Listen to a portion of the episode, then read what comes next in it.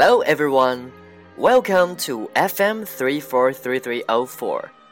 This is Ryan reading stories for you.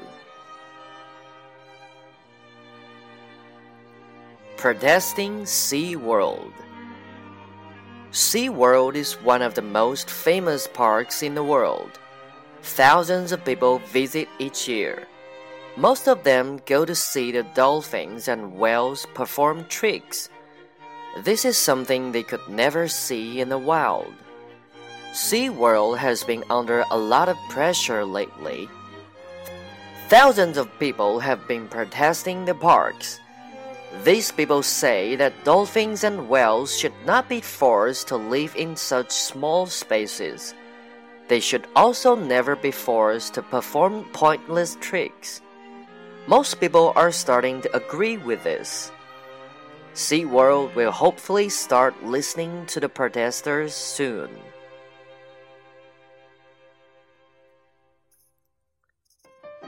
SeaWorld is one of the most famous parks in the world.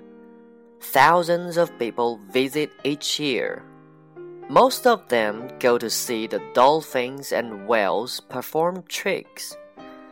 This is something they could never see in the wild. SeaWorld has been under a lot of pressure lately. Thousands of people have been protesting the parks.